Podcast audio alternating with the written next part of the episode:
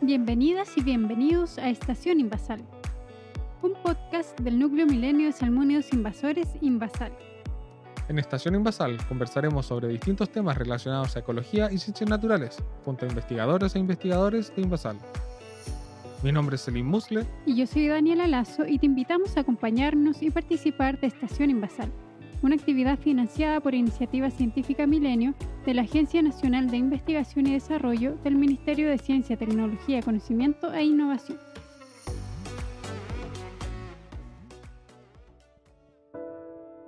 En los ríos, lagos y mares, los peces son uno de los grupos de animales más diversos. Presentan diversas formas, tamaños y colores. Son muy importantes para los ecosistemas y también para nuestra alimentación. Pero ¿te has preguntado alguna vez qué comen los peces? Si es así, entonces quédate junto a nosotros en este episodio de Estación Invasal, en el que junto a Chris Harrod y Karina González conversaremos sobre qué y cómo se alimentan los peces. Hola Karina, hola Chris, ¿cómo están? Hola Selim, hola Daniela, bien y ustedes. Hola. Hola Selim, hola Dani, hola Karina. Bueno, ¿y qué les parece si para comenzar nos cuentan un poco sobre cómo se alimentan los peces?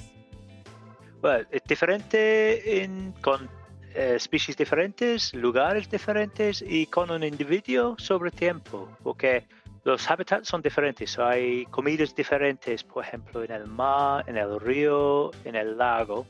Entonces, con este, los peces comen cosas diferentes. Y hay especies o individuos que comen cosas chiquititos, otros, eh, individuos más grandes normalmente, comen cosas más grandes, como peces enteros.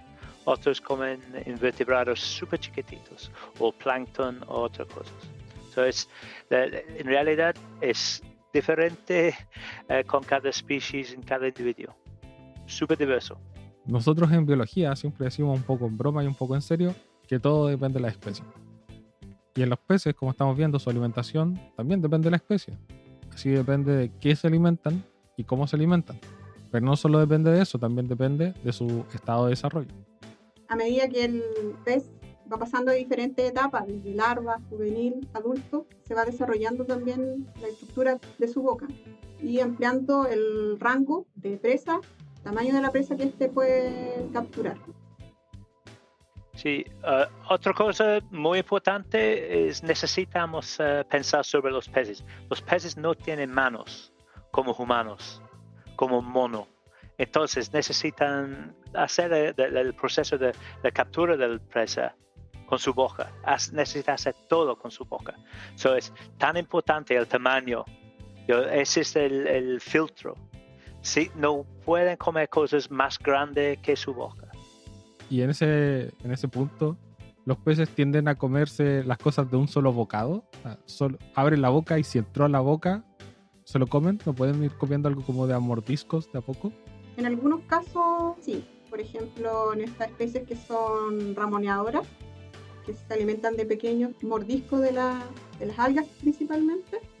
Y hay otras especies, como los carnívoros, que atrapan a su presa con los dientes, la retienen con los dientes y se la tragan, la engullen. Y en otros casos, estos tienen su dentadura modificada, por ejemplo, como los tiburones, que pueden trozar su presa cuando son tamaño grande. Oye Karina, y además de estos ramoneadores y carnívoros que recién mencionabas, ¿qué otras estrategias de alimentación existen dentro del mundo de los peces? Por ejemplo, tenemos de la forma de comer como filtrando volúmenes de, de agua para capturar pequeños organismos vegetales o animales que se encuentran en suspensión en, en el agua. Y para esto estas especies han debido modificar algunas estructuras semejantes como rastrillos para retener el, el alimento y poder ingerir. Y especies, por ejemplo, que son parásitas, que también tienen modificada su boca para poder adherirse a la especie de pez, por ejemplo, que van a ser parasitadas. Se alimentan de su tejido o sangre también. Qué especializados los peces en su alimentación. ¿Y hay ejemplos de peces que coman de todo un poco? Un tipo de alimentación es la omnivoría, que quiere decir que son eh, peces que que comen tanto vegetales, algas, plantas, etcétera, como presas animales. Dentro de esto podemos encontrar los peces planctívoros. Un ejemplo, el tiburón peregrino. Este es un filtrador que se distribuye entre Chile, entre Coquimbo y el estrecho de Magallanes. Habita la zona pelágica y se aproxima a la costa para alimentarse de, de plancton. El plancton son pequeños organismos tanto vegetales como animales que habitan la columna de agua. Una cosa muy común con peces es hay un cambio de dieta sobre tiempo con su edad o tamaño. Entonces, muchos de los peces comen plancton cuando son súper chiquititos, como larve o juveniles. Después este hay un cambio. Normalmente con muchos peces es un cambio hasta comer invertebrados que viven en el fondo del, del mar, del lago, del río. Y después en algunas especies hay un cambio a comer otros peces, peces de la misma especie, es súper común también. O algunas especies tienen esta uh, etapa como carnívoro y después son herbívoros, comen plantas después. Pues muy común en las especies que son herbívoros. Tiene esta etapa antes como carnívoro y después cambio de su dieta después. Qué loco, es como decir que, que el pez se vuelve vegano, de cierta forma. Hmm. Sí, sí. Un ejemplo de lo que está ah, hablando Chris es una especie que habita en el submareal rocoso, donde los bosques de macroalgas en la costa chilena, por ejemplo la, la jerguilla. La jerguilla, cuando es juvenil, tiene una, una alimentación que es más carnívora y cuando es adulto, herbívoro. Si hay uh, una manera a comer, los peces pueden hacerlo. Tiene todas opciones. En, en el mundo hay una gran diversidad de los peces. En Chile no tenemos tanta diversidad, pero si hay una manera a comer, los peces pueden hacerlo. Para mí es una de las cosas más eh, interesantes de con peces. Yo me gusta peces. Yo, yo en, en la noche yo sueño sobre peces y ellos pueden hacer todo. Entonces ya es, es para estudiar peces siempre hay cosas nuevas.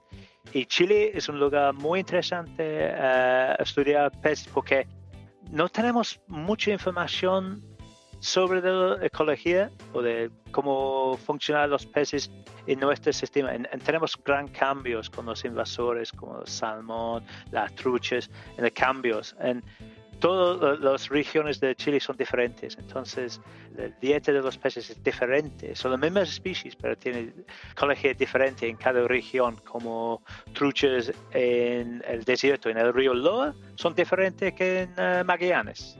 Hay mucho trabajo a hacer en Chile.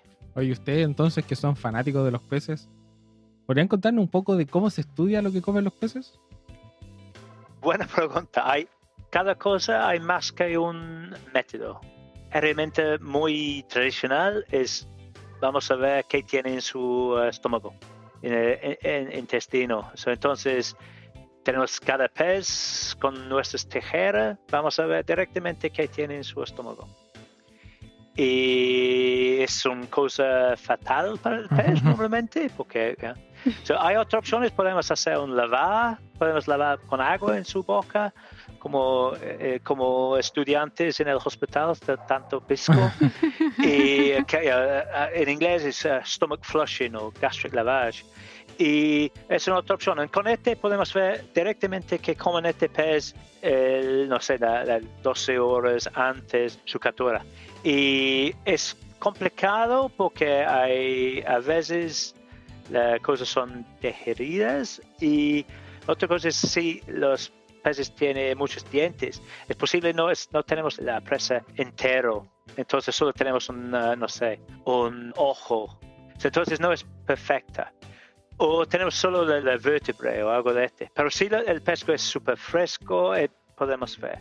Y con este tenemos la identificación del, del taxo de species, a veces del tamaño.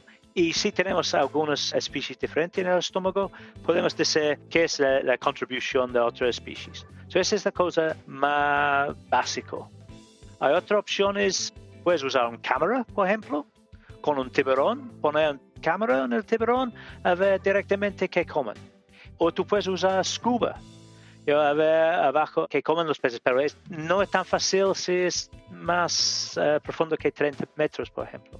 Entonces necesitamos otras cosas. Creo que Karina puede hablar porque ella está usando este en su doctorado. Sí, para estudiar lo que los peces están asimilando de la dieta que están comiendo, para la construcción de sus tejidos se puede utilizar trazadores naturales como los isótopos estables.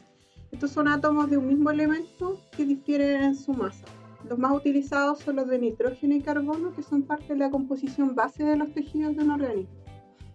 El análisis se hace en el tejido del pez, por ejemplo del músculo, y se basa que este va a reflejar la composición de isótopos estables de la dieta de la cual este se está alimentando.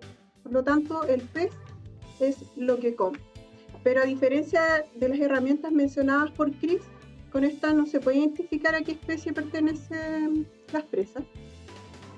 También de este análisis se puede obtener la información en qué lugar se está alimentando el pez, así como también si se analiza cada organismo del ambiente en que vive, se puede construir la red trófica para conocer la posición o nivel que éste ocupa de cierta forma podemos pensar en que los peces tienen una huella de lo que comieron en su propio cuerpo después. Como que en sus músculos podemos rastrear si comió peces, si comió algas, si comió insectos, ese tipo de cosas, ¿cierto? Exactamente, y de qué ambiente o red trófica eh, estuvo. Sí, es, es, eh, es como una huella química, fingerprint en inglés. Huella y después, cuando tenemos datos con cada especie de pez, tenemos las presas, podemos construir una red, en inglés food web. Podemos ver las relaciones con todas las especies, a ver qué es el flujo de energía o nutrientes y cuál es el hábitat más importante para los peces. Por ejemplo, en el trabajo de Karina, estamos trabajando en un lugar muy especial, Lago Chongará. Y no es tan fácil trabajar en este punto porque es a 4.500 metros. Entonces necesitamos maximar la información. Entonces tenemos los estómagos, tenemos este análisis de isótopos estables. Con poco tiempo en el sitio podemos construir súper rápidamente una red trófica. Necesitamos entender cómo funciona el sistema es súper importante, pero necesitamos usar un montón de herramientas, tener la, vista total. Necesitamos usar un montón de análisis, un montón de tiempo, plata y el tiempo es la cosa más importante. Ustedes nos hablaron de las redes tróficas, pero un concepto que, que es un concepto ecológico, pero que mucha gente, muchas veces la gente recuerda más la cadena trófica. ¿Podríamos hablar un poco de cuál es la diferencia y por qué hoy hablamos más de red trófica y no de cadena trófica? La cadena trófica es una cosa muy simple, porque con todos los eh, conceptos normalmente más fácil entender cosas simples. Por ejemplo, en África tenemos pasto, como se un antelope en inglés, no sé, y después león. Tenemos nuestra cadena acá súper simple. Podemos ver el, flujo de energía, los nutrientes hasta el, león, el depredador tope. Pero en realidad hay otros consumidores en este sistema. No hay solo un tipo de pasto. Hay muchos tipos de pasto, muchas plantas. El springbok puede comer muchas, o la zebra puede comer muchas cosas. Hay diversidad en cada nivel. Decimos nivel trófico. Entonces, no solo leones, hay otras especies de depredadores también. Entonces, hay muchas cadenas. So, con este podemos construir una red. No tenemos solo una un, flecha, tenemos múltiples. Por ejemplo, en el mar aquí, la cosa muy famosa es eh, en, Chile, Chile es famoso, en todo el mundo parece, es anchoveta. ¿Qué como la anchoveta? Fitoplancton, zooplancton, son cosas súper chiquititas en el agua. Arriba de este tenemos la anchoveta. Arriba de este tenemos jurel o delfines. En realidad, la anchoveta está comiendo las cosas que comen fitoplancton también. So, no es tan simple, hay muchas cadenas. ¿Y qué es lo que hace tan importante estudiar estas redes tróficas, estudiar qué comen los peces? Estudiar lo que comen los peces permite conocer la función que cumplen en la red trófica del ambiente que que estos viven, así como también estudiar el efecto que puede tener la introducción de un pez no nativo en un nuevo ambiente, como es el caso de la introducción de la trucha arcoíris en la cuenca del lago Chungará en el norte de Chile.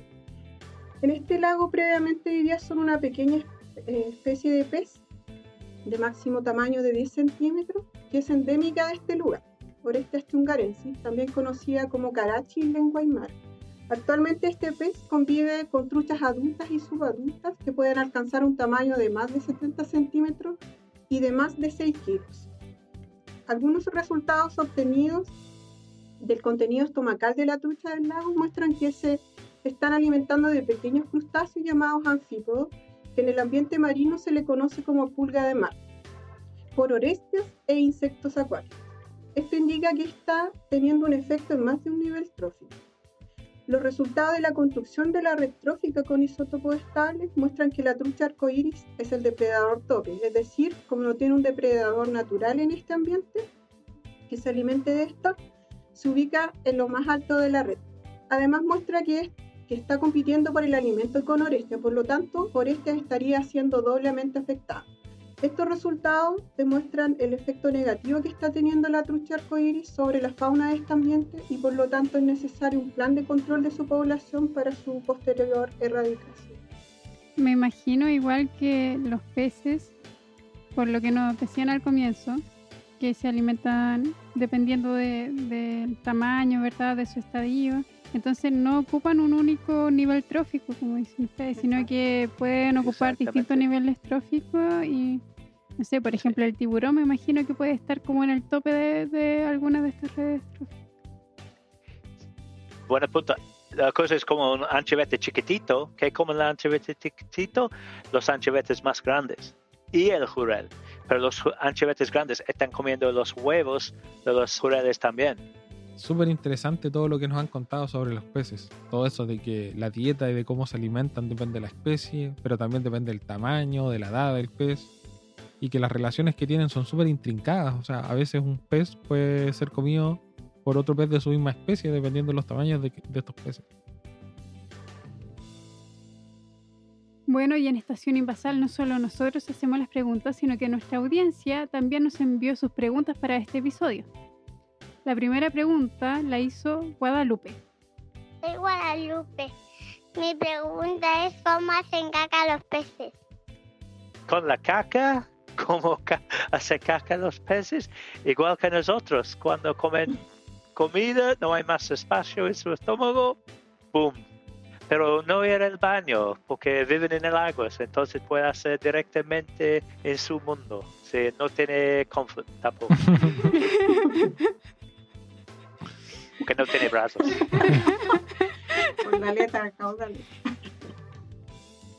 La siguiente pregunta la realizó Camila. Escuchemos. Hola, mi nombre es Camila y me gustaría saber si hay peces que comen insectos o saber si se comen otros peces. Hola Camila, gracias por tu pregunta. Los peces sí se pueden alimentar de insectos, eh, principalmente son peces de agua dulce y dependiendo si son larvas, juveniles o adultos, se alimentan de insectos que viven en el agua. También de los que se posan en la superficie y aquellos terrestres que viven en las orillas de lagos y ríos. Y también se pueden alimentar de otros peces, como eh, lo que mencioné anteriormente, por ejemplo, de la trucha que se come este pequeño pez orestia. Y también en el ambiente eh, marino hay tiburones que se alimentan, como por ejemplo, de sardinas. Y también la pequeña Violeta Reyes, Maricel Rivero y Pablo Cárdenas nos hicieron unas preguntas muy similares. Hola, me gustaría saber si los peces toman agua. Hola, ¿toman agua los peces? Hola, mi nombre es Pablo Cárdenas y quería preguntarles si los peces toman agua y cómo funciona el mecanismo por el cual incorporan agua en, en sus cuerpos. Y lo otro en específico, cómo funciona en el caso de los peces que viven en el mar tienen que han desarrollado mecanismos para protegerse contra la deshidratación por el hecho de vivir en un medio con alta concentración de sal. Hay dos fuentes de agua para los peces. Pueden tomar agua y hay agua en la comida también. Entonces, este tiene contribución para su cuerpo. Pero los peces que viven en el mar tienen un problema porque el, este, la balanza de agua en el mar, la, agua, la concentración del sal en el mar, en el cuerpo. So, lo- los peces que viven en el mar necesitan tomar agua siempre. ¿Ok? Porque si no, perder su, su agua del cuerpo. Los, los peces que viven en el mar necesitan tomar agua siempre, todo el tiempo. Pero los, los peces que viven en eh, el agua dulce tienen otro problema, porque necesitan hacer pichi todo el día. Porque es otro problema. Tiene con difusión o osmosis, agresión de agua en su cuerpo todo el tiempo. Pero hay peces que viven en los dos hábitats. Pueden mover como los salmones, la anguila, otros. Entonces, ellos necesitan tener la capacidad a cambiar su, su forma. So, cuando están en el mar, necesitan eh, beber agua, tomar agua. Cuando están en agua dulce, no. Pero otra vez, cada especie es diferente. Porque hay algunas especies tienen cosas en su, eh, tienen adaptaciones a beber en el, en, por ejemplo, la, la Orestias es un tipo de, de pez que puede vivir en los salares, famosos salares de Chile. Eh, Los salares tienen más sal que el mar, son hipersaline. Entonces, yo tiene una adaptación a vivir acá. So, no es tan simple, todos los peces beben, to- no, es depende de la especie y el lugar donde viven. Las preguntas que no alcanzamos a responder durante el episodio las responderemos en redes sociales, así que los invitamos a estar muy atentos a las redes sociales de Invasal. Ya con esto vamos llegando al final de este episodio, pero antes de terminar queríamos invitarlos a ti, Chris, y a ti, Karina, a que dejen un mensaje para nuestra audiencia.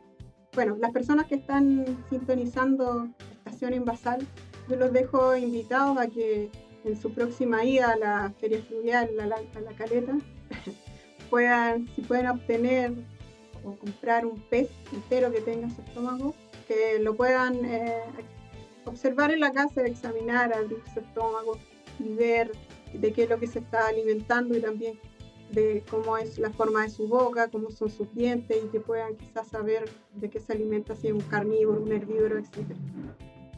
Otra cosa creo que es importante para la gente de Chile es entender que Chile es un país maravilloso para estudiar peces, cada cosa con peces, pero especialmente esta cosa con que comen los, peces, porque tenemos que- la, diversidad de los lugares, la hábitat perfecta, tiene desde la, frontera con Perú hasta la subantártica, del mar hasta de los Andes.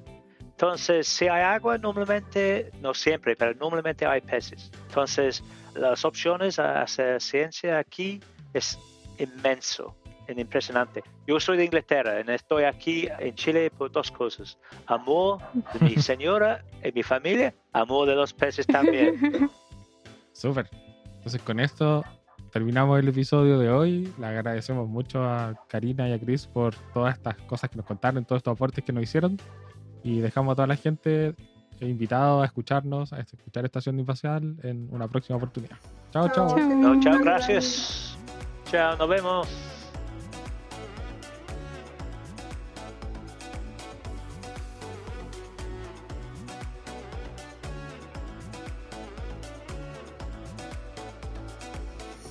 Estación Invasal del Núcleo Milenio Invasal es financiada por Iniciativa Científica Milenio de la Agencia Nacional de Investigación y Desarrollo del Ministerio de Ciencia, Tecnología, Conocimiento e Innovación.